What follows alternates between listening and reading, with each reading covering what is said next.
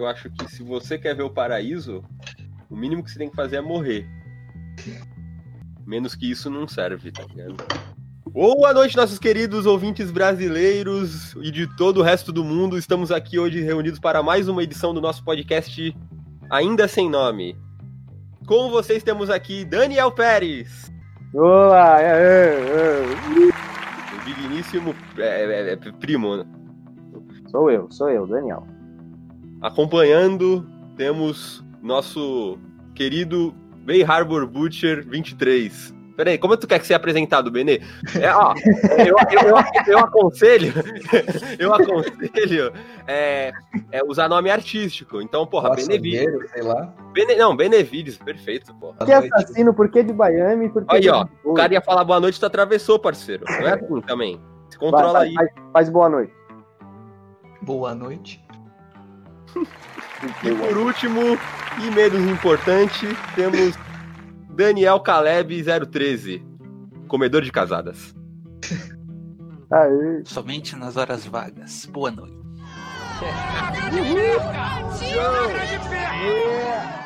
Tinha que, a gente tem que achar um aplicativo para botar as palmas no áudio, pra gente seguir o ritmo também. É, não, é, é, é, temos imaginação fértil, não precisa. É isso aí. Por que, que estamos reunidos aqui hoje, meu caro Benevides? Então, hoje a gente vai falar um pouquinho sobre os filmes do Joe Schumacher, que faleceu há alguns dias. E a gente vai falar, né? além do. Os filmes dele, além do, Além de Batman, Batman de Mamilos, que todo mundo lembra, né? Uhum. Vamos falar um pouquinho aí da. Diretor responsável pelos piores filmes de super-herói de todos os tempos. E não foi jet ski, tá louco, Daniel? Morreu de câncer, cara. 80 anos, ia fazer jet ski, cara. Não, era esquiando, esquiando nos Alpes, Lá em Bariloche. É, ele era um puta de um piloto de Fórmula ah. 1, mano. Bom, é. só para introduzir, o Josh Schumacher nasceu em 1939, em Nova York, enfim, depois que ele fez os primeiros três filmes de sucesso, começou a trabalhar com filme de orçamento maior. E os filmes mais conhecidos dele são o Falling Down, Dia de Fúria, 8mm com Nicolas Cage, nunca assisti esse filme, que fizeram receber indicações pro Palma de Ouro e o Urso de Ouro, respectivamente. Ficou conhecido, como a gente falou, por ter feito os piores filmes do Batman, que é o Batman Eternamente e o Batman e Robin, de 95 e 97, que é aquele tipo de filme feito visando o mercado de brinquedos, né? Espalhafatoso. Qualquer fã do Batman se ofende só de tu falar desse filme. Depois ele começou a fazer. É, se, foi um fracasso do Batman e Robin, ele começou a se afastar dos blockbusters e começou a fazer filmes mais minimalistas, como o Tigerland e o Por um Fio, que é de 2000 e 2002. E esses já tiveram recepção mais acalorada. Sinto e... que ele fez esse Batman e Robin para crianças, na real. Depois ele viu que não era para criança. Exatamente. E aí ele depois ainda dirigiu uma adaptação do Fantasma da Ópera, em 2004, e o Número 23, que é aquele filme de terror com o Jim Carrey, em 2007. E mais recentemente ele só dirigiu dois episódios do House of Cards. Ó, oh, bem lembrado. Ele faleceu no dia 22 de junho agora, aos 80 anos, decorrência de um câncer. Quem tá afim aí de botar o filme na mesa? Hum. Hum? Hum? Hum? hum? Na minha opinião, é, o Daniel eu... poderia começar falando do. Acho do, do... É de Fúria? É, tá decidido então, é, Daniel. Um de 93, né? Depois Daniel, que decisão unânime. Uhum, não, que... demorou. Vamos lá, vamos lá, vamos Daniel, lá. Começa aí, começa aí, manda bala aí. Da, da,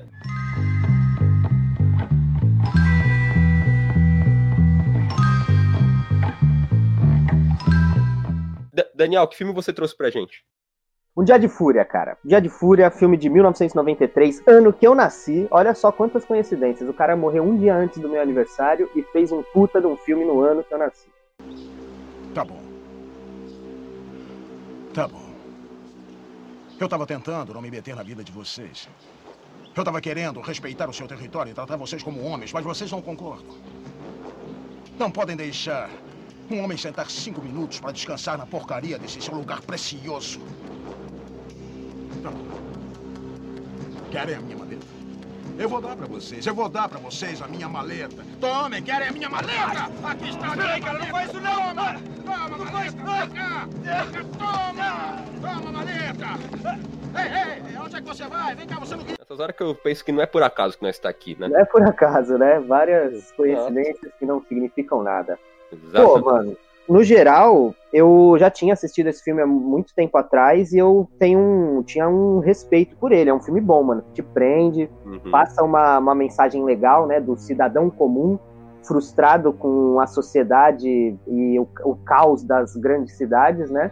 É. Mas assistindo o filme de novo, mano, eu vejo que, tipo, tem. É muito bizarro, assim, é bem estereotipado os personagens, entendeu? Tipo, é, é, e você, você te, entende o conceito de ele ser de 1990, mas tem, você vê com outros olhos hoje em dia, sabe? É, é, coisa... é, é de é. é 1990 redondo, né, esse filme. É 93. É 93, é, pode crer. 93.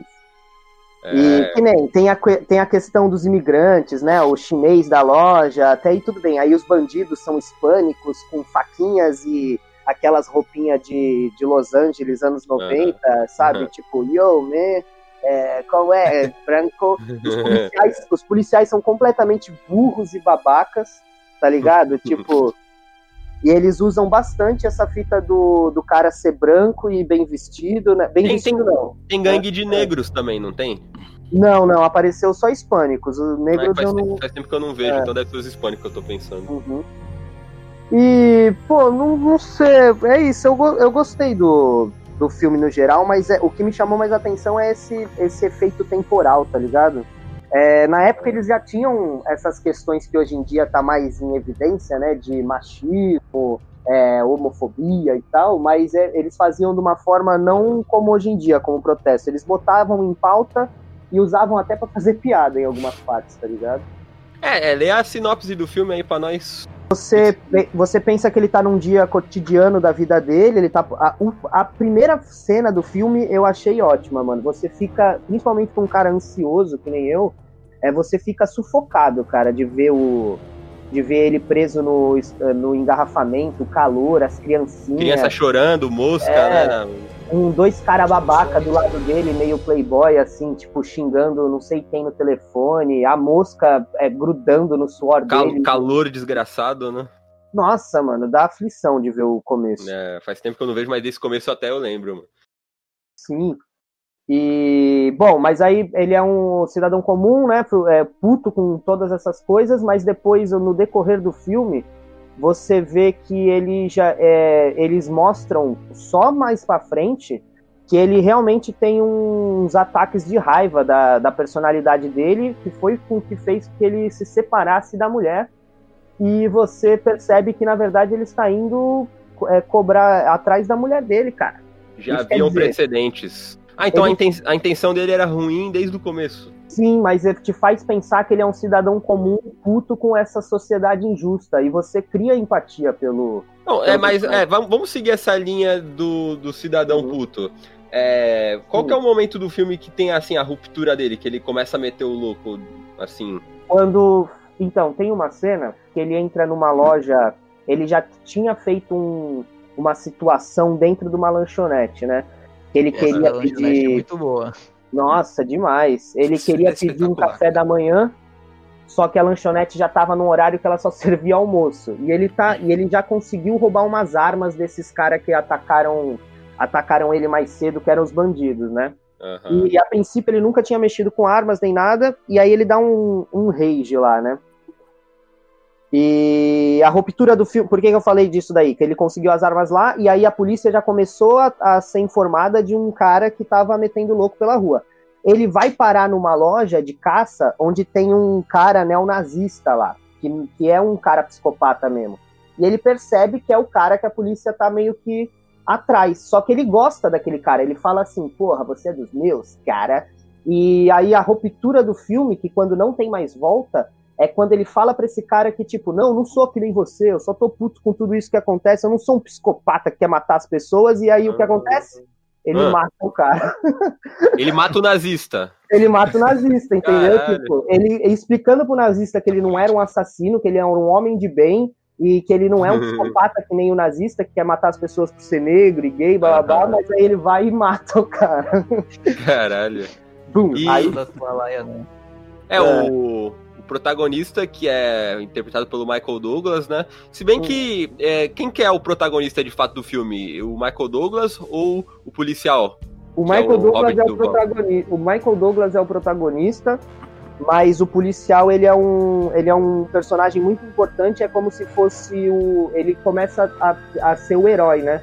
É, ele assume, ele, ele assume o protagonismo em alguns momentos, né? O... Sim, sim. O filme, ele, o filme, na verdade, se desenvolve mostrando o, é, o decorrer é, pela visão do Michael Douglas, que é o, o personagem principal, e aí ele alterna com a visão do delegado, tentando ver quem. É, o delegado é o único que percebe que, tipo, todos os casos é uma única pessoa que está fazendo.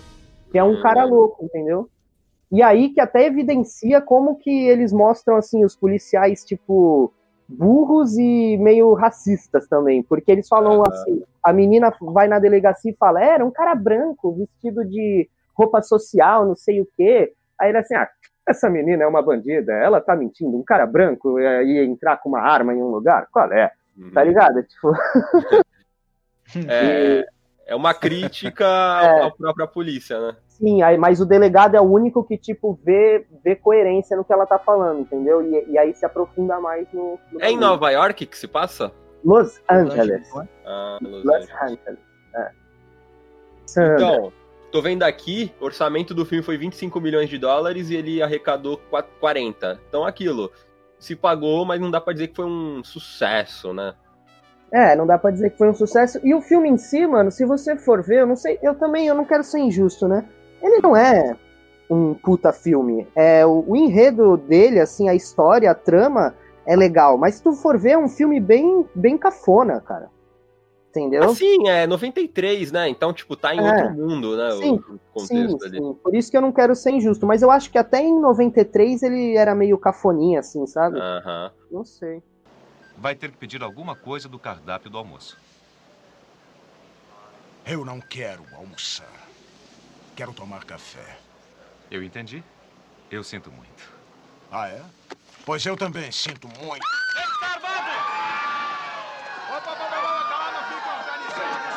Eu acho legal aquela cena do da lanchonete, porque é o seguinte, teve esse negócio que o Daniel falou de horário.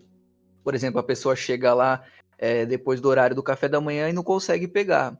É. E, tipo, isso enfurece de uma maneira, tipo, a desproporcionalidade da reação dele, de, tipo, já sacar a arma Sim. e. Meu, parece, quero... que ele canali... parece que ele canalizou não. toda a raiva que ele tava sentindo naquele pequeno. Uhum.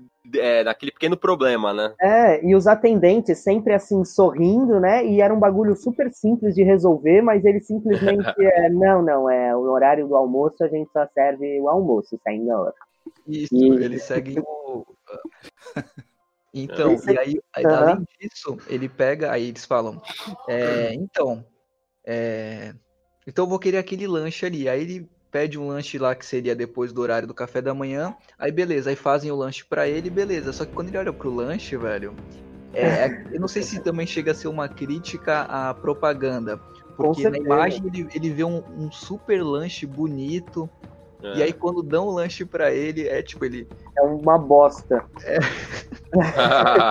mas não, mas com certeza. Mesmo.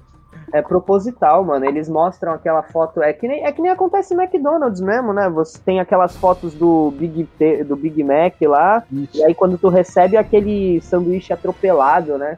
Aham, uhum, aquele pão amassado. Sim. E, e o filme é repleto de humor negro, né, mano?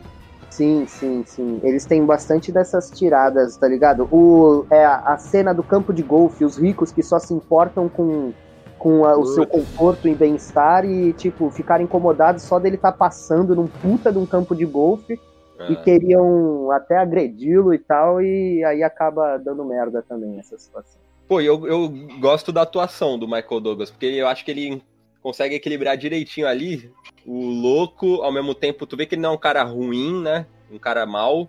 Então, depois se mostra assim um cara mal, só que ele, ele se acha. Não, eu vejo mais como um cara problemático, né? Tipo. Sim. É, e ele tem problemas psicológicos, né? Sim, ele é um cara problemático, mas é aquele negócio que eu te falei. No começo do filme, até um pouco depois da metade, mostram como se fosse só um dia de raiva de um cidadão ah, comum. Sim, entendeu? depois que não é isso. E ele mesmo não se considera um bandido, tanto que ele fica ofendido quando os caras tratam ele como se fosse um bandido, tipo, apesar dele estar tá com uma metralhadora e os caralho, mas ele, tipo. Dá pra, ele... Não, dá pra fazer um paralelo muito com esse, esse, filme com o Coringa mais recente, né? Que é a mesma coisa, se tu parar pra pensar. Sim, verdade. Sim, sim. sim. Do Joaquim Fênix. Eles fazem é. a gente. Eles. Acho que o, a intenção do filme é causar aquela coisa, né? Você se coloca na, no lugar do cara e fala, meu, é, sei lá, tô tendo um dia ruim e, e tudo pode contribuir para que. Né, para piorar e é, mudar. É, é como se assim, a, a, é, a sociedade é, coloca tanta coisa dentro de mim e uma hora eu tenho que cuspir isso para fora, tá ligado? Meio que a brisa é sim, é essa. Sim. E eu vejo a diferença dele pro Coringa é que assim, o Coringa ele sempre foi um cara à margem, né? Marginalizado, é, uhum. com o problema da risada. Ele não, ele é o contrário, ele é o certinho, ele sempre é, respeitou as hum. regras, sempre fez. Ele tem até uma fala no filme ele fala: Eu fiz tudo o que me mandaram, sempre respeitei as regras, fiz tudo do jeito que sempre falaram, e olha só, eu tô aqui, separado, fudido, eh, nessa cidade de merda, ganhando mal, entendeu? Tipo. Entendi. Ele é aquele cara que, que deveria cumprir o. que quer dizer, cumpre o papel dele e mesmo assim Sim. não recebe nada em troca, né? Nada, pelo contrário, é, só é, é, desrespeitado e esculachado. Enquanto que o Coringa já é o cara que nem tem a chance de cumprir o papel dele, porque ele tem o problema dele, Sim. e ele já é, já é excluído de todas as formas. Exatamente. Vamos falar um pouco sobre que tu comentou comigo ontem sobre hum. possíveis interpretações de machismo. Ah, sim, o delegado ele é completamente machista e só que aí que tá a questão. Na época do filme eles não viam isso como machismo, cara. Dá então, mano, é, eu pensei, pode ser que, que seja hum. é, um escorregão do filme, é, só que ao mesmo tempo pensa, é, já se passa ali 93 e o delegado já é um. O policial já é um cara na casa ali acima dos 60 anos, né? Então as chances. É, é o último dia de trabalho dele, ele vai se aposentar. É, então as chances do cara ter comportamento machista, pelo menos às vezes, são muito altas, né? Então Sim, acaba, acaba, uhum. sendo, acaba sendo verossímil, né? Tipo. É, é, então... É, acredita que o cara é daquele jeito, né?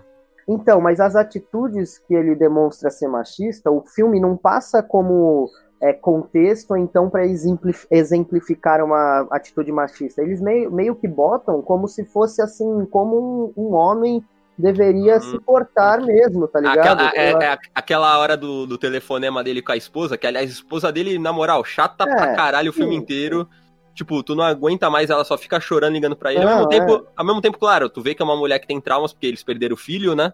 É, e, e ele cita isso de uma forma muito covarde no final do, fi do filme, cara. Sério? Não, calma, Sim. vamos chegar lá. Então, uhum. é, nessa hora que ele, que ele. que tu me falou que ele liga pra mulher, eu até lembro um pouco dessa cena.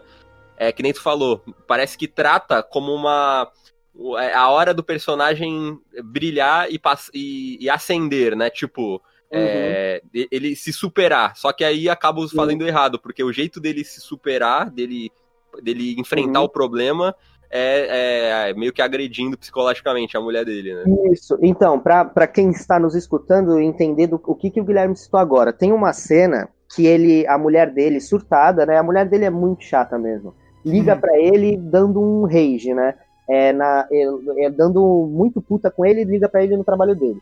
Aí ele, tipo, escuta e ela, ah, você tem que vir para casa, você dá mais importância pro seu trabalho. Aí ele chega e, tipo, é, tem a atitude que o filme mostra como se fosse a atitude que um homem é, deveria se é, fazer, né? Ele assim, calha a boca, você não manda em mim, blá blá blá, não sei o que, você agora vai calar a boca e vai me escutar, e tipo, esculacha ela, uhum. e, e, ainda lança assim, quando eu chegar eu quero minha janta pronta, e tudo, tudo arrumado, ele fala não, assim... Não. não, isso porque ela já tá pedindo desculpa, né, e ela já... Não, não, então, ele, ela primeiro tava, tava brava com ele também, só que aí depois que ele tem essa atitude, tipo, super agressiva e opressora... Uhum ela, tipo, é, botam ela super submissa, tá ligado? Ah. Tipo, sim, desculpe, você ainda me ama, não ama, eu vou arrumar tudo. Putz, entendi.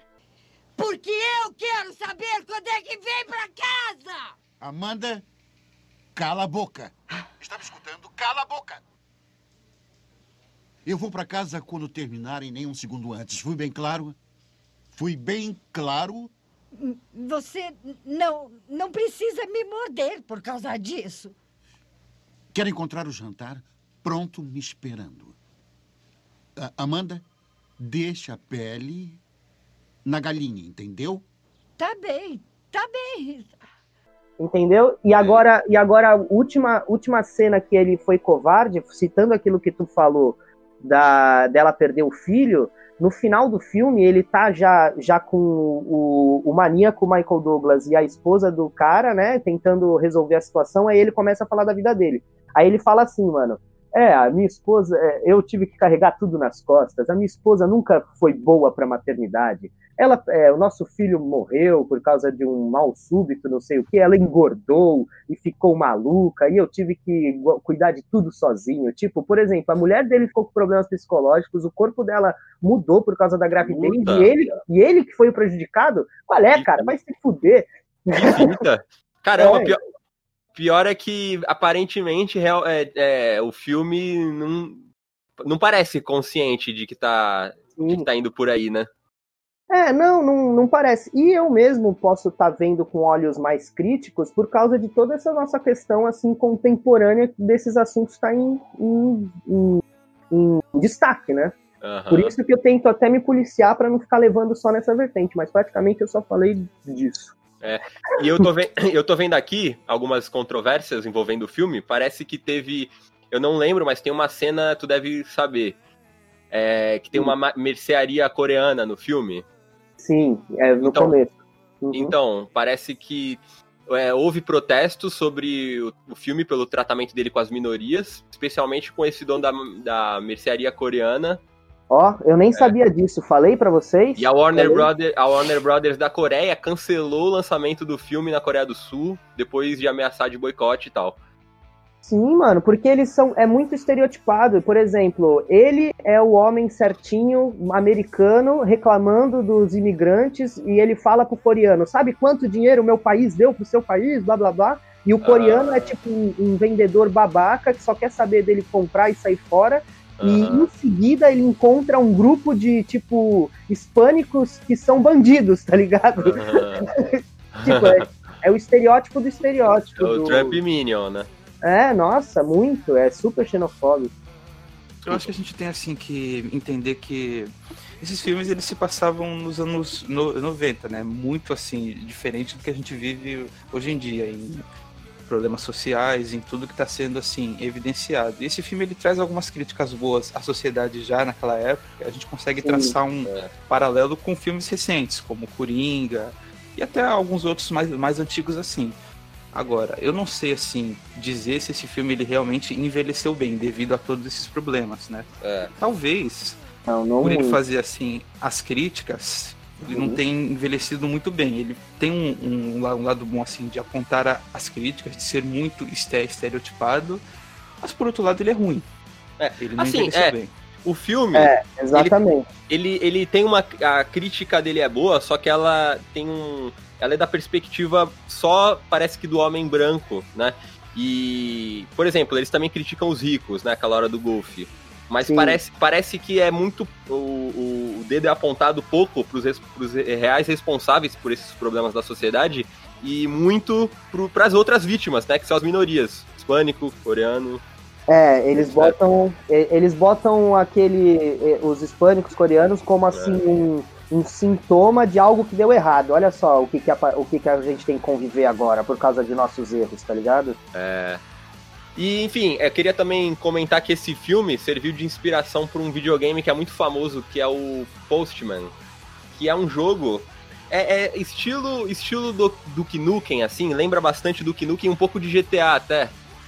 É que, que basicamente a premissa é que um cara é, ele teve tá tendo um dia ruim, ele perde a cabeça e ele sai fazendo o que ele quiser, tá ligado?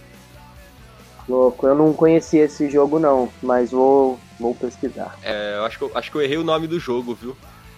Não, o nome Caralho. do jogo é GTA mesmo. Game baseado em um dia de fúria. Ah, e a, aproveitando que o Guilherme tá procurando o jogo aí, tem é, falando nessas coisas de, de, de contexto é, de homofobia e racismo e xenofobia, A única é, citação que eu vi que eles fizeram eles fizeram propositalmente mostrando o preconceito para mostrar como já existia a pauta na época, apesar de ser menos abrangente. Na loja do nazista, um casal de gays entram lá e o, e o nazista faz uma demonstração de, de homofobia assim clara que é tipo e é mostrada como algo ruim no filme, entendeu? Tipo para mostrar, olha só que o nazista está racista, entendeu? Quer dizer homofóbico. Viu? É, é, perdão, o nome do jogo é Postal, que tem o Postal 1, que é visão ali mais em terceira pessoa, uma câmera distante, e o Postal 2, que é o mais famoso, que é em primeira pessoa. Que o cara sai matando quem ele quiser, pode fazer xixi, roubar tudo e tal. Mas é hum. baseado em um dia de fúria. Caraca. Muito bom, interessante. Uh, yo, yo. É jogo para computador, videogame, PlayStation 1, 2, Xbox? Ah, claro. Claro que ele perguntou quando eu já fechei. É. Enfim. Aí, acho que já podemos encerrar um dia de fúria. É isso, um dia de fúria. Além um bom ser... filme que, ah. apesar de tudo que a gente falou, não deixa de ser, ter sua qualidade artística. Sim, sim. Isso é um filme que, porra, porra, porra. E fica até mais interessante você ver hoje em dia. Eu recomendo, sim. Fala, mu fala muito sobre a sociedade americana. É. E é, é o resumo é aquilo que o Caleb falou. Envelheceu mal, mas é um, um bom. Exato. Filme. Vocês falaram do do clipe do Foo Fighters? Eu não lembro. Ah, é, o clipe do Foo Fighters. Fica aqui, ó, uma recomendação que foi citado pelo Benevides antes da gravação. É hum. Foo Fighters, Walk, que é o, é o clipe que faz o resumo do filme e é muito bom. E tem várias piadinhas no começo no, no congestionamento, zoando com outras bandas tipo Coldplay. A gente encerrar cada filme aí, de, de 0 a 10 aí, o quanto vocês gostam do filme ou recomendariam ele para outra pessoa? No bom, meu caso, 8 barra 10, no meu caso. Eu gosto do filme, achei ele muito bom. Eu dou 7. Eu super recomendaria, ótimo filme, eu dou 3. tá tirando? fala, fala sério aí, rapaz. Ah, sei fala lá. 300, fala 300. Por causa do contexto do filme ter ser famoso das antigas, eu dou 6. Mas se eu fosse um filme. Se eu fosse dos anos 90 e visse esse filme, eu acho que eu ia dar uns 4. Sei lá. Não tá sei. certo. E você, Vitor Hugo? Ah, eu acho que eu daria um 7 também. Perfeito. Eu, eu, eu, vou dar prosseguimento porque eu peguei a, a referência pro cara árabe, então é comigo mesmo. Perfeitamente. Oba. Bom, senhores, eu vou falar um pouco sobre o filme Linha Mortal, de 1990. Sobre ontem. Não, não tenta me convencer a desistir. Por que vai fazer isso? Olha, eu perdi pessoas muito chegadas a mim. Eu quero ter certeza de que foram para um bom lugar. Isso não é importante? Olha, para dizer a verdade, é o melhor motivo para ir que eu já ouvi. Olha, tem uma coisa que eu não te falei sobre ontem à noite. Eu. Eu tive a sensação de que se eu tivesse ido mais longe, que haveria algo por lá para me proteger. Sabe como é alguma coisa boa? Você não precisa ir. Está tentando me dizer que agora o ateu acredita em Deus? Não. O que eu estou tentando dizer é que eu não quero que vá. E eu nunca tinha visto o filme. Nunca tinha visto, nunca assim me chamou a atenção. Eu até tinha visto o nome dele, ou devo ter visto ele assim de passagem em, em algum dos canais da TV a cabo, na HBO, Cinemax, etc. Uhum. Mas, cara, quando você. Quando eu falo linha mortal, o que você, ouvinte, deve estar imaginando? Ah, o cara vai falar de um filme de ação, né? Com o nome desses, pô, Linha Mortal, deve ser um filme com o Denzel Washington da década de 90. e aí você se engana. O filme é um suspense. O nome original chama-se Flatliners. Que é a tipo... sinopse. O que será que é Flatliner? É. É. sei lá. É... Linha da, da, da. É, é linha mortal. Linha tênue. Seria tipo uma linha tênue. Ah, seria, seria mais ou menos o linha, o linha direta da década de 90 que a gente tinha na é, televisão. É, pode que pá, pode muito pá. bom. Enfim, a, a, a sinopse é, é, simples. O, o fio narrativo é, é, muito simples, mas tem bastante potencial. o filme é sobre o seguinte: ele, a trama dele, um estudante de medicina chamado Nelson está obcecado com a ideia de descobrir o que ocorreria após a morte, já que para ele a religião e a filosofia falharam nesse ponto em explicar. Por isso ele se reúne com outros colegas, outras quatro pessoas e coloca o plano dele em, em prática. A ideia é o seguinte: ela envolve de maneira controlada você provocar a sua própria morte e com o auxílio dos seus amigos você ser ressuscitado, buscando desse modo você conseguir assim retomar as experiências ocorridas após a morte, ali no seu um, dois, três minutos que você está no, no túnelzinho buscando a luz, que você está ah. do outro lado. Quem vai me matar? Kiko! Nossa, mas faz muito tempo que eu não belisco. Mas a Chiquinha disse para matar o senhor com cuidado para que não sofra muito. Você tá nos campos. Eu tenho um adendo quando puder. Continue. Ok. Certo. O que eles descobrem é o seguinte, que quando eles provocam essa experiência e eles voltam, cada um viu uma coisa. Teve um, um, cara que viu. Ele se viu no, no, metrô junto com uma menina. Teve um outro que ele se viu é, em, em um campo, correndo e brincando com os amigos. Teve uma outra que se viu dentro de casa, conversando com o pai dela. Teve, teve um lá que ele é mais mulher, mulherengo, é o típico. O estereotipado galã da década de 90. Ele Sim. viu assim um conteúdo mais erótico, viu diversas mulheres nessa passagem. Isso na, na hora da morte. Na hora da morte. Hum.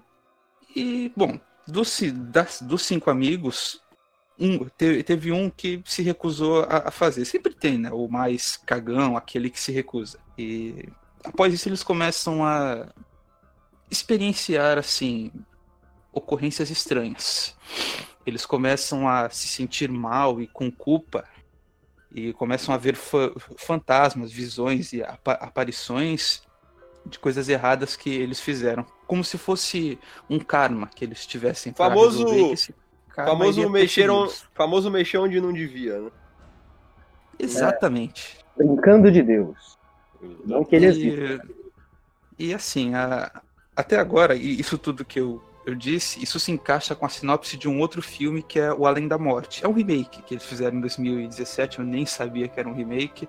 Eu vi Droga, antes o remake. Eu com meu adendo. E depois o original, eu já. Ia falar isso? Uma ou outra Sim. pessoa aqui. eu já tô me adiantando. E assim, cara, o, o, o filme antigo, eu, eu vou deixar o, o remake, eu não vou falar mais dele para não matar o assunto, mas ele foi uhum. muito beneficiado por, pelo elenco forte que ele tinha na década de, de 90, né? Desses é, tô vendo aqui, aí. Tô vendo aqui Kiefer Sutherland, Julia Roberts, sim, sim. William Baldwin, Kevin Bacon. Caralho. O elenco dos caras, pô, eu, eu não sei assim se os atores já tinham to... ou da fama que eles têm hoje. Mas é um elenco. Não digno de filme do Tarantino, de, de, de, qual, de qualquer Oscar. E é isso que segura, assim, a maior parte do, do filme. Os personagens, assim, tem um estereótipo aqui ali, mas se seguram muito pelo carisma em si. Apesar de que eu não, não posso, assim, eh, falar muito, porque o filme não foi um grande sucesso. O orçamento dele foi 21 milhões, acho que na bilheteria ele arrecadou 60 e poucos milhões, ele se, se pagou, né? Se, se pagou ah, assim pô, muito é... bem, deu um fe, fe, um é, triplicou, né? Então... Sim, sim. Tá valendo. As críticas, as críticas assim, foram, foram mistas. Teve gente que gostou, teve gente que não gostou. É, assim, o, o filme ele, ele sofre um pouco na parte técnica, porque os efeitos, o, o CGI da década de 90, ele não era assim tão bom. Sabe, a tecnologia não, não era assim tão, tão avançada. Até nesse ponto, eu acho que o, o remake ele é até assim mais interessante nesse ponto. Mas, assim, em contrapartida, a, as tramas desse filme, elas são mais bem construídas. O vínculo entre os personagens, você começa, assim, a entender um pouco melhor a, a motivação que, ca, que cada um é, tem. Ah, e, viu? Etc. Mas sabe o que eu tô lendo aqui? Que parece que o Kiefer hum. Sutherland, é, ele disse que o filme, na real, é uma continuação, não um remake. Uma continuação. Mas não, mas estão chamando de remake aqui no, Não, sim, é, eu acho que é brisa dele, bagulho é e, e, e, e, aí, e falo mais, assim, eu, eu não vi o, o de 90, eu vi o de 2017, nem sabia que era um remake. Achei meio fraquinho e tal, mas pelo que estão falando aqui, apesar do, do ano 90 ser, ter, ser mais precário em questão de tecnologia, o, o de 2017, perto do, de 90, é considerado um fracasso. Por conta disso que o Caleb falou, né? O, o elenco não era tão forte. Uhum. Eu, eu diria assim que o filme ele é, é mediano, saca? O, o remake, sim, eu concordo que ele é um pouquinho mais abaixo, sabe? Eu não sei se talvez uh, os personagens não, não têm assim o mesmo carisma, carisma do elenco passado, sim, sim. E tem toda uma trama aí eles se perdem um pouco, porque, porque são assim, o, o filme de, de 90 eram estudantes de medicina, mas, pô, eles tinham, assim, um, um ar mais maduro, entende? Esse filme novo, assim, ok, eu entendo que a, a, sociedade, ela mudou e possivelmente os jovens de medicina de hoje fumam muito mais maconha do que os da década de 90. São mais ou não, né? jovens. Sim, sim. Os... Depende dos jovens, né? Geralmente, muitos que têm dinheiro para entrar na faculdade são daquelas famílias que que maconha é satânica. Sim, é. sim. Eu, eu, diria que o, o remake ele, ele, tentou assim adaptar algumas coisas, né? Trazer assim para a sociedade atual e adaptar, mas ele não foi assim tão bem su sucedido, né? Eu, eu vi o, o remake antes do original e eu até assim me perdi, porque em um certo momento ele aparenta ser um suspense, ora você pensa que pô, ele pode ser uma ficção científica, é, tem o final é justamente a, o grande de, diferencial, né? Esse hum. do o de 90, ele, ele acaba e ninguém morre, porque as pessoas meio que se acertam com os seus karmas. O personagem do o Kevin Bacon, ele fazia bullying com uma menina na escola e ele passa a ter visões dessa menina aí. É, a cena, assim, a dublagem é, é terrível, porque pensa, Pensem em xingamentos da, da, década de 90 de um filme que não tem a classificação para 18 anos. Cuidado para falar de dublagem aqui, hein, meu amigo.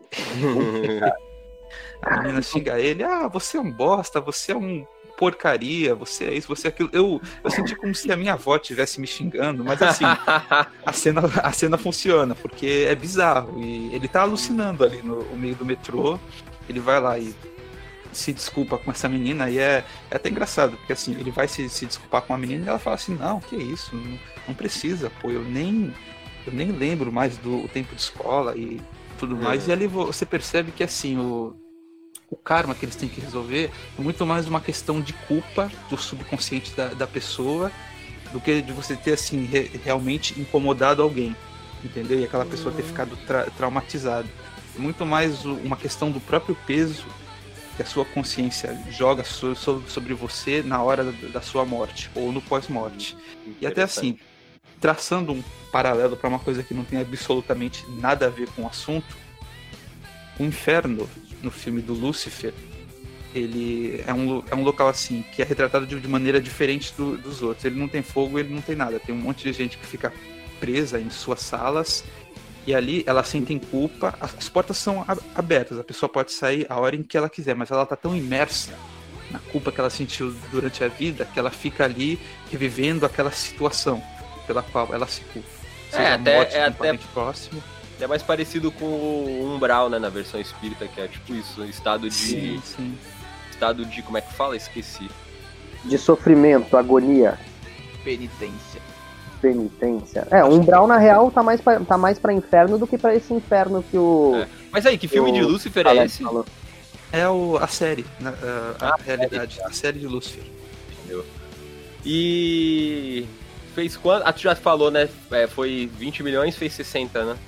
Isso. E eles, assim, o, o, filme, o filme antigo é bom porque assim, os personagens eles se acertam com seus karmas e todo mundo sobrevive no, no, fim das contas. Apesar de que o personagem do Jack Bauer, na, do Sutherland, ele deveria ter morrido. Eu acho que seria melhor para o final do filme, mas ele sobreviveu.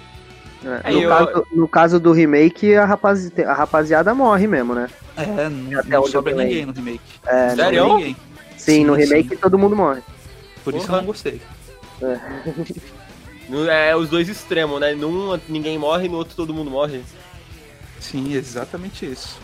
Caralho. Aí, é, nos anos 90, eu acho que. Eu não sei se eu tô vendo coisa, mas eu sinto que os filmes tinham uma tendência de ter a não matar feliz, né? pessoas. É. sim, sim. Eram, eram, eram outros tempos. É. Não, matava, mas tipo, o mocinho não, né? Isso que eu tô falando. Aí veio Quentin Tarantino e acabou com tudo isso. eu diria que Tarantino é o, o karma de, de Hollywood, é o, o, Tarantino. Ele fica se segurando para não matar os, os personagens dele, né? é, Benê, tá vivo? Tô, pois não. Tá em choque? Alguma coisa a agregar? O filme me chamou a atenção, mas não sei se eu assistiria. Assim, fiquei curioso, mas não a ponto de, sei lá. Ah. Talvez, eu, né? Eu acho que é o tipo de filme que hoje em dia eu assisto se eu tiver almoçando e estiver passando na televisão. A história é muito interessante, tu vê que é um enredo que te dá vontade de assistir, nota 2. Só tem uma coisa, não entendi nada. eu, eu, eu, diria assim que de 0 a 10, na chance de eu recomendar o filme para uma pessoa, seria 3, mais ou muito menos. Muito bom, e já, já tá é. ótimo. É. Eu acho que é um, é um, filme assim que eu, que eu veria num domingo à noite com muita chuva, porque o, o filme é rapidinho, é, é uma hora e vinte de, de filme, é. então, pô, você, você vai vendo, você pra... pega no sono. Exatamente, é excelente se você quiser dormir. Caraca, assistir o filme num, num, num, dia igual hoje, um friozinho, não vai. Tá louco. Não chega até o final nem ferrando. É caixão e vela preta. Só acorda 5 horas da tarde. E Benê, Que, o que, que você trouxe para nós? Então, é, dos filmes do. Não precisa ficar em choque, tá? Isso que eu te digo. Pode. Que, que aqui. Tá pressionando o garoto. Uma curiosidade sobre a vida pessoal do Luigi. Uma vez ele tava no emprego, daí o cara falou: oh, relaxa, hoje é seu primeiro dia, eu quero que você fique tranquilo. Estamos aqui para aprender, então vamos pegando ritmo lento. Daí deu meia hora depois, o cara chamou ele, sentou na mesa. É, Luigi, o que, que tá acontecendo?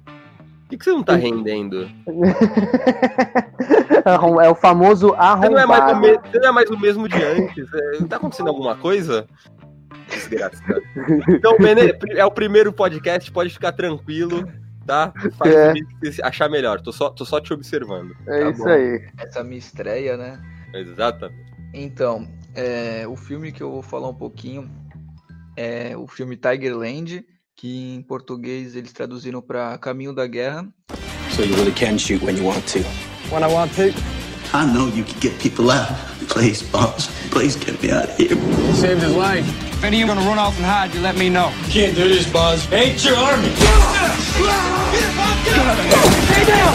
Stay down! When you're being a pull and move out, they move out! The M60s were firing directly across our path. They would have cut us in two. E é uma tradução até que interessante, né? Porque é um filme que fala do treinamento em si para a guerra do, do Vietnã e foca num soldado que é interpretado pelo Colin Farrell. É, o personagem dele é o Roland Boss, que é um cara assim, é um soldado totalmente rebelde que já começa o filme já mostrando ali que ele não não tá muito aí para esse negócio de guerra, que não é a parada dele. E... Não tem. É, hum. ele é indisciplinado? Qual que é É, exato. E. Ele e é o, é o filme. O filme é de guerra? O filme é de guerra? Isso, só que. É... Não sei se, né, tipo, seria um, uma quebra de eu falar que realmente não, não chega a ter guerra, é só o treinamento deles. Né? Ah, então, mas essa é a minha dúvida. Eu acho que se pá não se classifica como um filme de guerra. Que eu acho que para ter para ser um filme de guerra, mano, não tem que ter pelo menos a guerra, tipo, uma cena de guerra, uma cena de batalha? Tá, mas e se, e se o pessoal não vier? Não, vão vir. Tá, mas vamos supor que ninguém mais chegue do nosso lado. Uhum. Né? Ninguém, vamos, se eles não vierem, uhum. o que que acontece? Vai ter luta. O nome da coroa. Tá, é que aí não é jogo, né? Não, mas é em nome da honra tem luta. É que pra gente, entendeu? É, não é melhor, olha só. É filme de contestação histórica, talvez. É. Caraca, é pode ser mostrar também o psicológico dos caras. Acho que mostrar o ser humano é. que tava. Que o ser humano, quando é colocado diante da situação que é o seguinte: é, você tá aqui basicamente porque você é obrigado, né? A maioria deles. Uhum. E a gente vai mandar vocês, talvez, pra, pra morrer. A gente não, não tem certeza se você volta. Então, é, sei lá se a gente colocaria como um filme pré-guerra e mostrar o psicológico deles, entendeu? As fragilidades do, dos seres humanos, sei lá. Esse tema aí nos Estados Unidos é bem delicado, mas eles fizeram muito filme por causa do Vietnã, que foi tipo um, uma, um dos maiores erros dos Estados Unidos, né? É, porque e... foi quando os Estados Unidos, assim, eu na minha ignorância, o que, que eu sei? Que antes da guerra do Vietnã, os Estados uhum. Unidos era o país que salvou o mundo dos nazistas, né? Mas não, aí não. chegou. Não, é. eu sei, eu sei, com é. todas as aspas do mundo.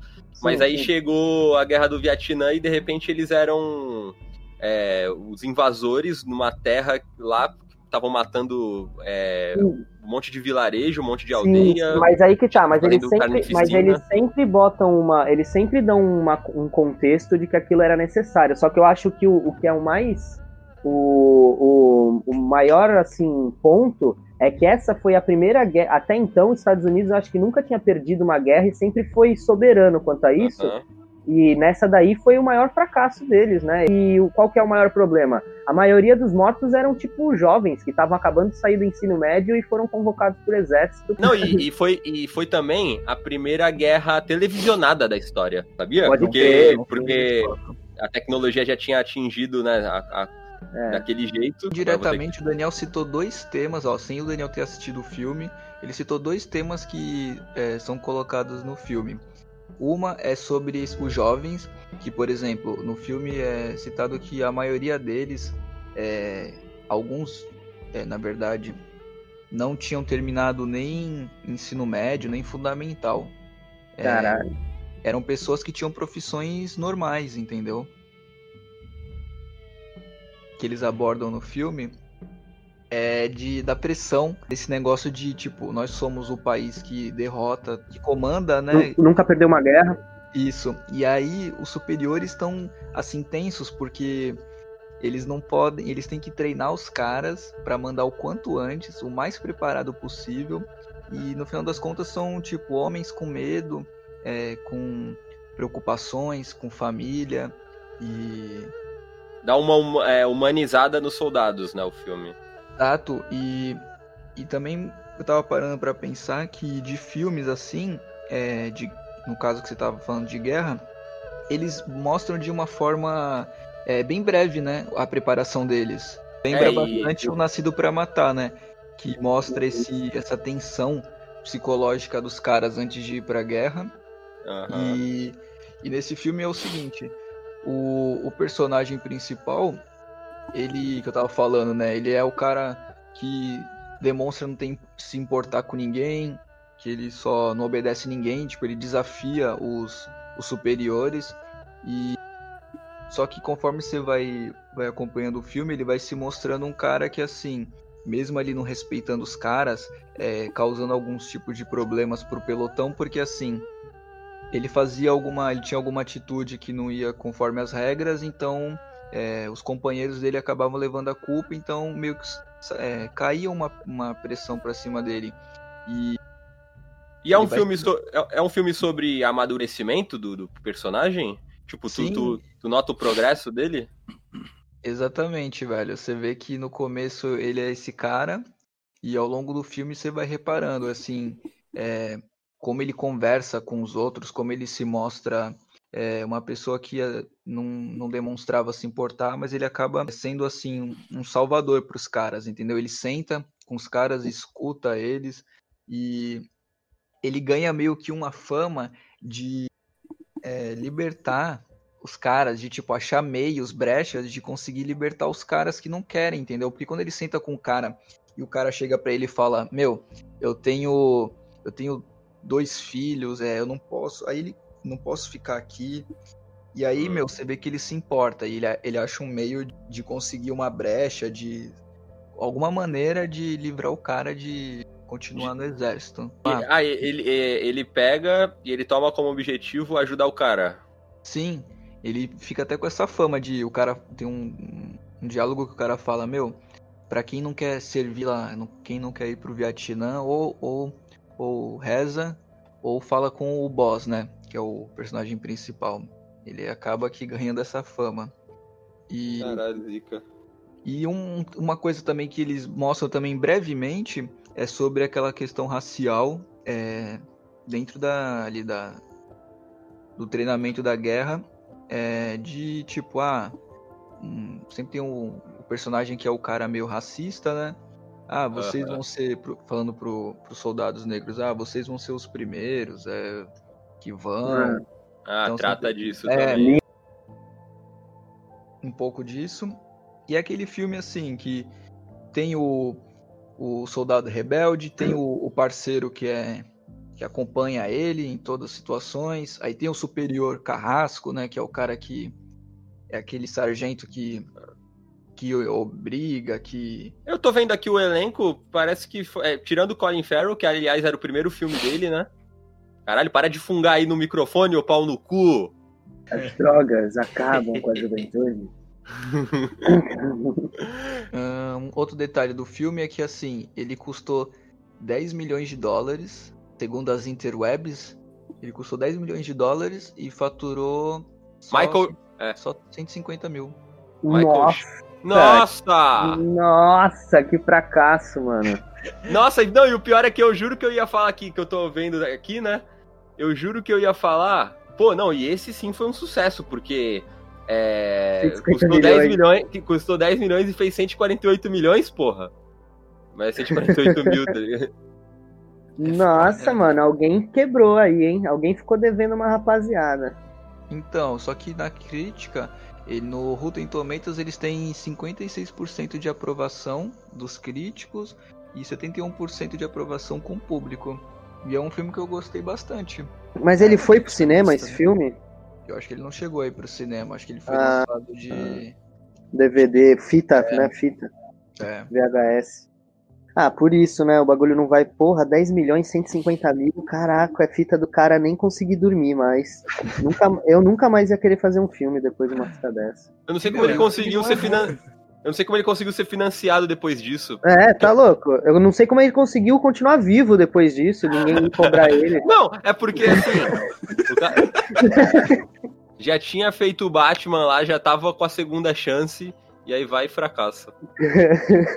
o, que, então- que, é o, Bat... o que, que é um Batman de mamilos perto de um, de um prejuízo desse? Tigerland, ah. o filme que a gente achou que era de guerra, mas não era de guerra. E eu... É, é, talvez seja. Seres humanos e suas fragilidades. Especialistas é... que diriam. Não faça guerra, faça amor. Não podem haver muros. É isso aí. E o nome do filme eu... é por causa que a base lá que eles treinam se chama Tigerland, né? Ah, mas como é que acaba o filme? Então, Todo o filme morre. acaba com você achando que, que vai mostrar aquele, aquele cara que né, mudou completamente, que não queria ir pra guerra, e você acha que vai mostrar ele liderando, né, aquela, aquela é, posição de líder, e chega e não tem a cena de guerra, e só mostra o, eles indo entrando no, no ônibus que vai levar eles, acho que para uma base aérea, para eles partirem pro Vietnã. Então, é, fica aí em aberto, fica aí para você é, imaginar foi... o que aconteceu com aquele cara. Então, se pá, foi isso que fez o filme ser um fracasso, porque às vezes o primeiro pessoal que foi assistir, vai ver, ele foi vendido como um filme de guerra. Aliás, eu tô olhando aqui pra, pra capa dele, os malucos soldados lá, é. correria e tal. Daí os caras foram assistir e nosso ouvinte aqui tá falando que é o filme é de guerra sim, porque é sobre uma guerra. E alguém pediu opinião? Quem, quem... É, não. é, mas esse ouvinte, ele na verdade não, não tem conhecimento de nada, então eu é, acho. Você é um teórico. é um teórico igual a gente. Expulsa ele do chat, cara. É. Enfim, é, e aí vai, os caras foram lá os primeiros a assistir foram lá seco que iam ter batalha de guerra, que nem Resgate do Soldado Ryan. Foram seco com a mão na pica que havia um filme de guerra. O bagulho acaba quando os caras estão indo pra guerra. É, então, mas fica, mas aí, mas fica implícito que todos morreram já devido à quantidade de mortos que sabemos que a guerra do Vietnã gerou. Olha só, protesto, é contestação. É, que é aquilo, cara. Acho que tudo depende do, da maneira que o filme foi vendido mesmo. É. É verdade. Eu não ia querer ter assumido essa conta aí, não. É. De 0 a 10 eu vou dar. Vou dar um 7 pra esse filme. Eu gostei. E o cara, o cara, o Joel Schumacher é o Christopher Nolan do, da década de 90, né? Porque, ó, já teve um filme de ficção científica, já teve um filme de guerra. Fez o Batman realista e sombrio também. É, então, olha aí. será, que o Nolan, será que o Nolan se inspirou em alguém? É. Agora Bom, vamos, minha... vamos ler os comentários dos ouvintes? Bora, bora. É, tem um ouvinte que falou aqui, ó, dos filmes que vocês falaram, esse aí é o que mais deu vontade de ver. Não concordo. E a. E a... gosto é gosto, não se discute, né? É, sim, o, que importa, o que importa é que para liberar o chat ele tá pagando a mensalidade e isso é, é interessante. E esse foi o maior fracasso de todos os filmes que a gente falou, porque desperdiçou 10 milhões de dólares, assim. Mas a crítica e... está a favor, hein? É. E acredito que. Eu não vi, mas acredito que seja um filme de um, que tem a sua qualidade e pra tu ver. E aí a gente vai ver aí. Vou, vou digitar aqui, ó. Batman e Robin. Vai aparecer o um mamilo. É, Mais vale. Filme de 97 que custou 125 milhões e fez 238 milhões. Mais vale um Batman de mamilo do que ser com crítica negativa. Do que, do que um filme de guerra sem guerra. Aposto que esses filmes foram pagos com bate-cartão. É, porra. É, agora é minha vez, rapaz. Meu filme. Meu filme. Ah, já Não tava, é o seu, nem o já seu. Já tava desligando tudo aqui pra ir cagar. Ah! Enfim, meu é. filme, ele se chama Phone Booth, que no Brasil ficou conhecido como Por um Fio que em Portugal ficou conhecido como cabine telefônica. Os caras são muito óbvios mesmo. Né? Alô?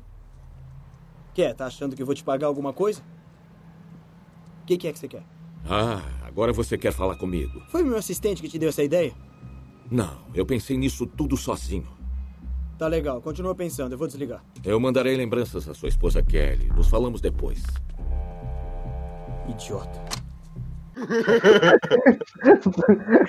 Não, tem que ter sotaque de português. Por um instante de... eu achei que você ia falar fio terra, cara. Ainda bem que você é. falou. Filme de, noven... de... Filme de 2002, dirigido pelo Josh Schumacher, que tem a premissa do seguinte. Tu é um publicitário, um cara meio arrogante, meio babaca, que não tem tanto sucesso quanto aparenta, aqueles cara que vive muito da imagem. E todo dia ele usa a mesma cabine telefônica para ligar para sua amante. E até que um dia a cabine. É, até que um dia o telefone toca na cabine e ele atende. E uma voz misteriosa começa a falar com ele. E o que desencadeia terríveis eventos. Se quiser saber mais, acompanhe esse podcast até o final. Sou eu, Bola de Fogo. E aí, tá de bobeira hoje? Tô. Vamos dar um rolê na praia, mó solzão, praia da Barra. Vem comigo. Exatamente. Então, é, o filme, ele começa naquele jeito, mostra um satélite, depois mostra a Terra com aqueles barulhos, sabe, que barulho de, de comunicação, internet, de... internet de escada. Isso. As interwebs, né? É, reflete muito aquele boom do celular, né, do, do da, da, conexão mundial Sim. no início dos anos 2000, e é, eu notei até que os caras demonizam um pouquinho assim o celular, aquela coisa bem do, do começo, tá ligado? Tem uma cena que mostra todo mundo vai... na rua. É, isso daí vai dominar o mundo. Isso, uhum. isso mesmo. E aí fala, né, o narrador fala que 3 milhões de nova-iorquinos possuem celular, isso em 2002, né? Imagina quanto que vai se a gente for ver agora. E... Mas querendo ou não, eles não estavam errados, né? Olha só o que, que tudo gerou. Apesar de ser uma tecnologia do caralho. Ah, é, tem, tudo, tudo pode ser usado como armas, né? É verdade. Enfim, é. E esse filme é engraçado que ele foi produzido e ele ficou engavetado muito tempo antes de ser lançado. Ele só foi lançado quando o Colin Farrell, que volta aqui, é o mesmo ator que faz o filme que o Benevides falou, do Tiger Lands. Ele volta uhum. aqui também com a parceria com o Joel Schumacher.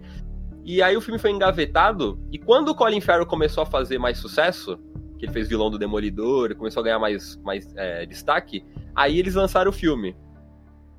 Lá já mais pra 2003. É... E aí tá. Começa o filme, o cara tá andando na rua, acompanhado do assistente dele, que é aquele estereótipo do capacho, humilhado, tá ligado? O maluco virgão que fica carregando os bagulho para ele, fazendo os telefonema para ele. E aí ele distrata o entregador de pizza, é gordofóbico, o, que o atirador ele já manda um, uma pizza para ele ali, né? E o cara tá louco, não entendi nada, ó. Pega aqui 5 dólares e pode comer essa pizza, pelo visto você gosta de comer. Mó desgraçado. Mal sabia ele que ele ia querer muito aquela pizza. É. é... Não, e detalhe, o maluco vem me. Ah, não, se bem que ele ia ter que pagar, né? Mas se já tivesse paga, caralho, eu pegava hum, muito. Eu acho que ele não ia ter que pagar, não, pô. O cara já não deixou. Ah, não sei, é. Eu acho que ia ter sim. Na primeira ele telefona pra amante, né? Que é a Kate Holmes, ex-mulher do Tom Cruise, primeira Rachel do Batman lá. E depois que. Assim que ele atende o atirador, mano. Tu dá pra ver que tipo, é uma delícia ver como que a armadura do maluco desmonta. Tipo, ele é todo, todo pá, todo se acha fodão tal. E aí quando o cara começa a mostrar que sabe tudo da vida dele, toca o terror nele, tipo, tu vê que a cara dele desarma. E aí já é até uma atuação legal do Colin Farrell, tá ligado? Que ele vira uma ovelhinha mesmo. E aí, putz, a, a voz do dublador, que, que é o personagem mais interessante do filme, do, a voz do atirador, né? É aquele cara que dubla o Samurai X nos desenhos, é uma, uma das principais vozes de São Paulo. É... Não, não lembra o nome do cara? Não, não lembro. Não fui pesquisar também. Se você quiser, pode ficar é, à vontade. Dubla, dublador do personagem principal? Não, do, é um tal, do atirador.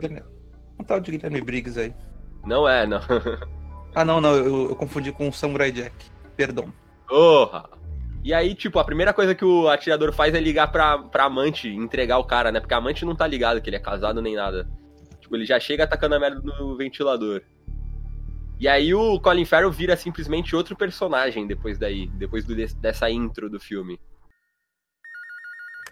Alô? Olha, eu só tenho um minuto. Por onde quer que eu vá, vou te levar pra sempre. A culpa não foi sua. Informações a caminho. Tata Guarnieri. Produção tá falando o quê? O quê? Tata Guarnieri, Tata Guarnieri, dublador do Franco Atirador. Ah, então é isso, aquele cara que tem aquela voz meio rouca, que inclusive quem tá vendo Dark aí, que saiu a última temporada, ele é o dublador do Yurik. Exatamente. Está se saindo bem melhor do que os outros. Não leu sobre o rei alemão da pornografia que foi baleado há 10 dias na 38 com a 8? Ele pensava que era um artista. Não admitia que era, na verdade, um pedófilo. Acredite, ele teve muitas chances de se redimir. E é claro que deve ter lido sobre o executivo que levou um tiro na cabeça na 47 com a 10. O que você não deve ter lido foi que ele vendeu todas as ações pouco antes que a tragédia acontecesse, enquanto os pobres coitados perderam tudo. É, é, enfim, nosso outro nosso ouvinte número dois, que a gente tem dois, né? Dois fãs e apoiadores do canal. Acabou de mandar mensagem falando que não tá em casa, por isso que não tá aqui acompanhando ao vivo o nosso podcast. Apesar de ter confirmado para mim que estaria é, estranho. Quem, né? que é o, quem que é o segundo ouvinte? Vou dar uma dica. É paraense. Ah, ah. então Daí não tarda até que, que uma prostituta quer usar a cabine, né, pra fazer o telefonema dela e o cara não sai. E aí ela começa a fazer o escândalo, né? Começa a pedir para ele sair, começa a afrontar e beleza. E aí ele meio que, que manda ela sair fora. E, e aí já já começa, tipo, várias confusões ao mesmo tempo. Tipo, as minas. Porque o filme trabalha bastante, a direção é legal do Joe Schumacher nesse filme, justamente porque, meu, o cara sabe criar uma tensão muito foda ele divide as telas direitinho para ver a perspectiva do, do cara. É, às vezes mostra um pouquinho assim de cima que dá a impressão de que é o atirador. Mostra as prostitutas, mostra, tá ligado? Uns bagulho mais aleatório. Depois que a polícia ah. chega, mostra o policial. E ao mesmo tempo, conforme, por exemplo, depois as, as prostitutas elas vão falar com o cafetão, e aí ele vai lá cobrar o maluco pra ele sair da cabine. E aí o, o atirador falando que que se ele quiser que ele dê um jeito no cafetão é só ele falar e tal, e aí o bagulho começa a ficar tenso e a música vai aumentando, tá ligado? E tu fica, caralho. Esse filme eu acho, eu acho impressionante como ele consegue te prender. Eu, eu já assisti mais de uma vez, né? Mas há muito tempo atrás. Mas eu acho impressionante como ele consegue te prender, tipo, é, dentro de uma, da cabine do cara, o filme inteiro. É, um filme de um, de um cenário só, né? É, um cenário só. E eu tô vendo aqui o custo dele, né? O orçamento dele, até é mais do que eu esperava para um filme, assim, basicamente Quanto? simples. 13 milhões, cara. Achei meio caro pra. É, porque deve ser. É, mas esses 13 milhões já aí foi só o elenco, porque tem um elenco legal. É. É, o próprio Colin Farrell, o Kiefer Sutherland de volta, hum. né? Que ele é o atirador. E o retorno, ó, 13 milhões de custo e 97,8 milhões de retorno. De Olha, se, se pá foi o maior sucesso do, do George Schumacher, não tenho certeza, mas dos que a gente é. falou aqui, sim. É. O, que, o, que, menos custou e o que mais fez dinheiro, assim. Sim, sim, quase. É. 400%, quase, né? Até mais. É. Enfim, daí ele acaba Daí ele atira no cafetão, sendo, sendo que o Farrell ele não pede pra ele atirar. Ele fala, ele fala sim, mas ele tá falando sim para falar que ele tá ouvindo o atirador. Mas o atirador interpreta como ele falando sim, pode atirar no maluco. E aí. E aí tá, daí o bagulho fica tenso, que o cara cai morto ali, daí chega a polícia e tal. E, e, aí a gente descobre que o atirador se trata do Will Smith no Esquadrão Suicida, porque ele consegue atingir a orelha do maluco dentro da cabine. Meu irmão, sério, é muito difícil, é muito impossível o maluco ter conseguido fazer aquilo. Ah tá, eu já tava pensando aqui, caralho, era o Will Smith, o atirador. tipo, aí depois. eu não lembrava disso aí. Não, mas, mas pelo amor de Deus, mano, eu, é, eu não tenho conhecimento assim sobre. sobre sniper, atirador de elite. Mas, caralho, tu acertar a orelha do cara e, não, é. e conseguir não matar o cara, só arrancou a pontinha da orelha. É, o cara dentro de uma cabine telefônica, tipo, o reflexo e os caralho. Porra. Mas aí, beleza. É, daí chega o capitão da polícia, que é o Forrest Whitaker, né? É, aquele cara que tem um olho que é meio fechado assim. Aquele ator, ator é foda, mano. E eu achei que, ah, inclusive, eu achei que a relação dele, que faz o, o capitão da polícia, né? Com o Colin Farrell, que lembra bastante a relação do policial com o Michael Douglas no Dia de Fúria, porque é o cara que tá lá surtando, né, na cabine, no caso do Colin Farrell, não, ele tá surtando com uma razão, né, mas ninguém sabe até então, e o, e o e ele tenta criar uma relação ali, tipo, tentar explicar para ele, controlar a situação, falar que tá tudo bem, então me lembrou bastante. E enquanto que o Um Dia de Fúria, outro paralelo que eu lembrei, é, lembra do Coringa do Rockin' Fênix, eu achei que o, o atirador do Por Um Fio, ele me lembrou bastante o Coringa do Hit Ledger, mano. Porque. É... Primeiro, o passado dele, ele dá algumas informações sobre ele que ficam muito vagas, muito nebulosas durante o filme. Primeiro, ele fala que foi pro Vietnã. Outro tema que volta aqui do George Schumacher, ele sempre gosta de falar de Vietnã, pelo visto, né? É, ele fala que foi pro Vietnã, mas depois ele desmente, fala que não foi. É, ele fala que fez aula de teatro amador, mas tu não sabe se leva a sério. E também, tipo, o objetivo dele é ver o circo pegar fogo, tá ligado? Que nem o Coringa do Hit Ledger. Porque ele não quer, ele não tá ali pra ser o justiceiro. É, é. Tanto é que ele mata inocente. E ele não ele, quer dinheiro nem nada. É, ele não quer né? dinheiro, ele não quer fazer o mal só pela maldade, ele tá ali para ver o, o, colapso social, né? O, o fenômeno. Então é, e a agonia, mano. E o melhor personagem do filme é o atirador, porque caralho, é, não sei se foi o carisma do dublador também, que às vezes isso ajuda, mas. E o atirador, é... eu não lembro, ele, ele só, só participa com, com voz, ou ele aparece? Não, no depois. final. Então, no final do filme. Já vou adiantar pro final, assim, mas depois eu vou querer uhum. voltar. É, é. Tu descobre, tipo, a polícia consegue localizar de onde tá vindo a chamada, eles invadem o apartamento e encontram o corpo do entregador de pizza, né? Lá. Uhum. É, já, já suicidado. Ora, né? ora. Por essa ninguém esperava. E, e, e então, tudo... se o entregador, se o entregador de, o corpo do entregador de pizza tava lá, a pizza tava paga sim. Faz sentido. Uhum. Não, não faz sentido. Ele podia, o cara pode ter ele... matado ele de qualquer forma depois. Ele voltou pra, pra pegar o dinheiro da pizza ou então pra, sei lá, devolver a pizza. Sei lá, mas enfim. Como é que se fala? Isso fica em aberto. É, esse, na verdade, é isso que gira todo o filme. Se a pizza tava paga ou não. Você tá entendendo, é cara? Eu acho é que a crítica social por trás disso, né? É, é como ah. nossos entregadores são tratados numa sociedade doente. Bom, smartphone. É.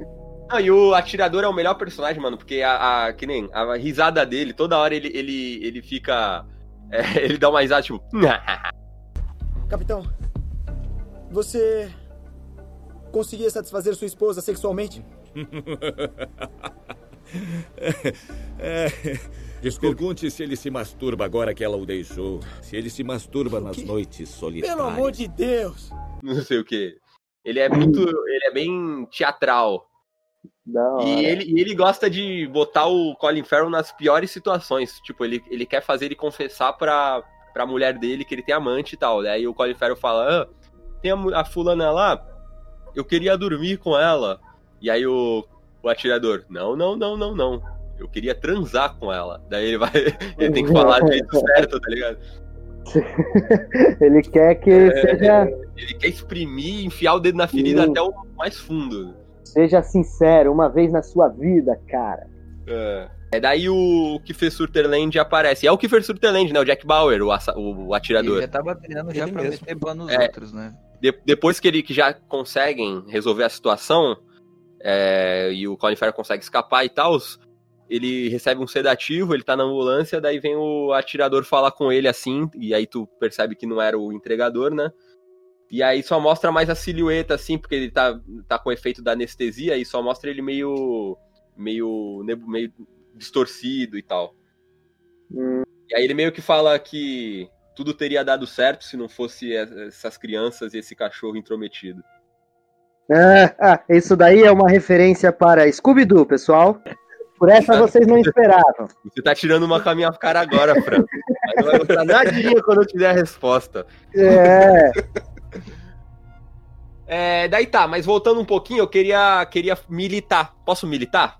Pode militar. Sempre é bom militar. É, meu, eu achei que ele dá uma estereotipada meio errada nas prostitutas.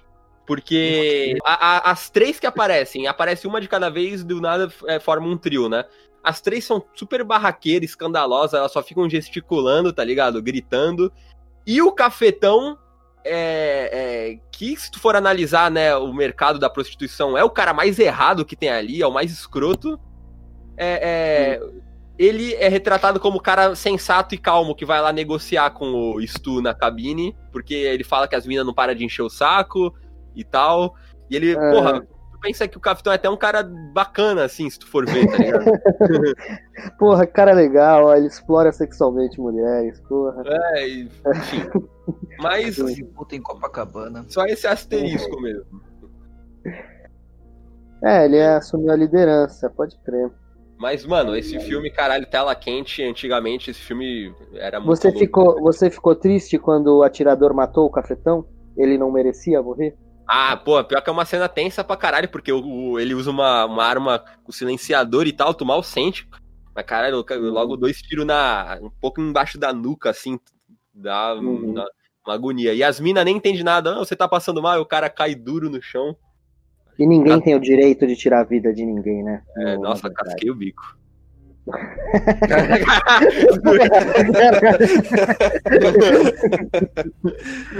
ah, é melhor, Melhor parte. Adoramos uma farra. Ô, oh, rapaz. E eu só, só fui reparar isso hoje. Quem faz a esposa dele, né?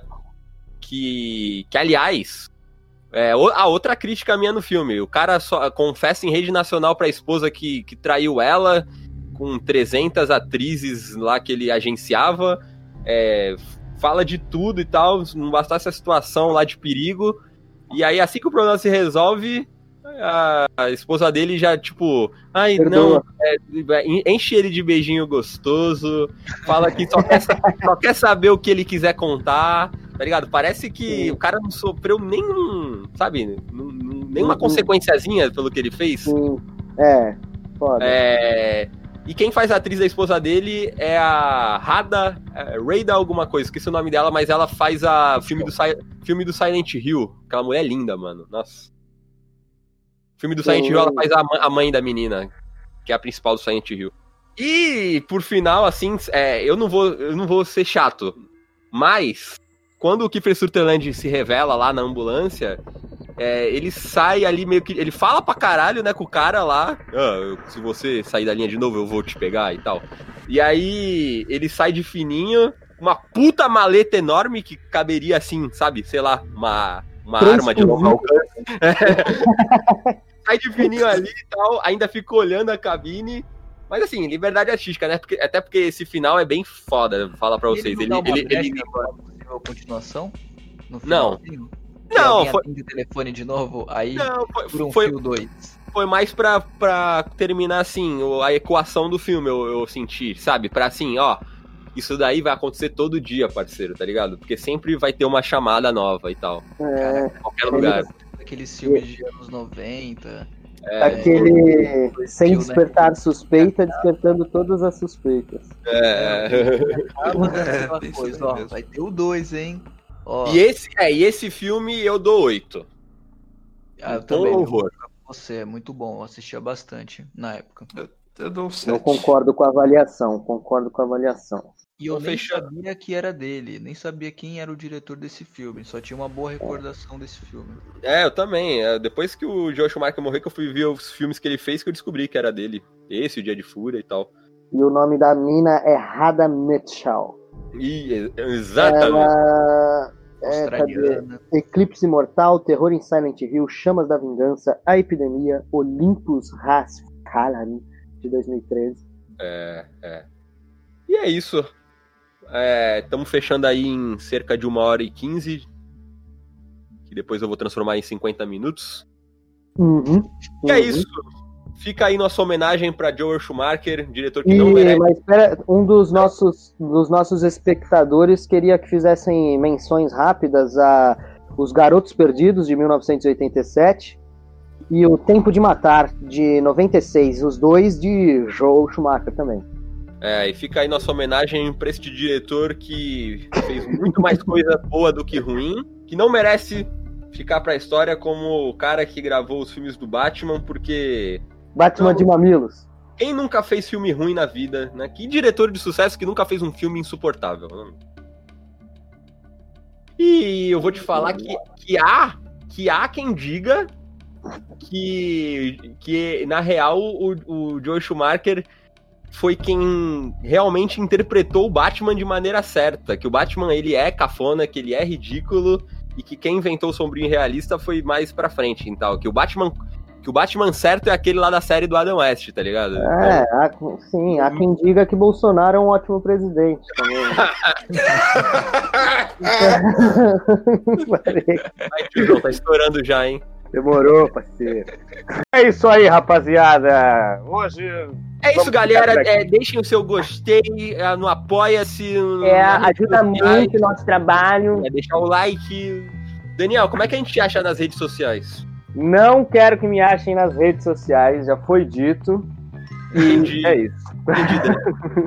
Entendi, Daniel Pérez, que não quer se identificar. É, Isso, isso. Esse é meu pseudônimo. Ou pseudônimo. Vitor Benevides, Pseudônimo. como é que você quer encerrar aí para nossos ouvintes? Nosso papo aí sobre os filmes, né? Se, É. Espero que vocês tenham tido um, é, um bom entretenimento. Vocês até, né, vão assistir algum desses filmes. É, E é isso, né? A gente conseguiu mostrar aí, né? Que pra ele não ficar marcado só como. temos que mostrar gratidão por aqueles que produzem nosso entretenimento. Exatamente. Como Então, você pode mostrar gratidão por nós que faz esse entretenimento pra você, se inscrevendo no nosso Apoia-se, você pode ser o nosso padrinho e ter acesso a muito material exclusivo. E qual que é o link? Manda o link aí. Fala aí. Qual que é o link? Enfia no cu. É, seu desgraçado. O link tá no card aqui. O cara faz divulgação de apoio que nem existe. Eu fico puto. Uma hora vai existir, parceiro. Quando nós começar a publicar essa porra, É, então se você quer ouvir em outras plataformas, procura a gente aí no Spotify, no Deezer, no Raio que o Parta, É, aceitamos doação em Bitcoin, PicPay. PicPay, Chupanbaus. É difícil Agora- encerrar, né? então é isso, pessoal. A gente se vê semana que vem. Falou! Uhul! Yeah! Pipoca.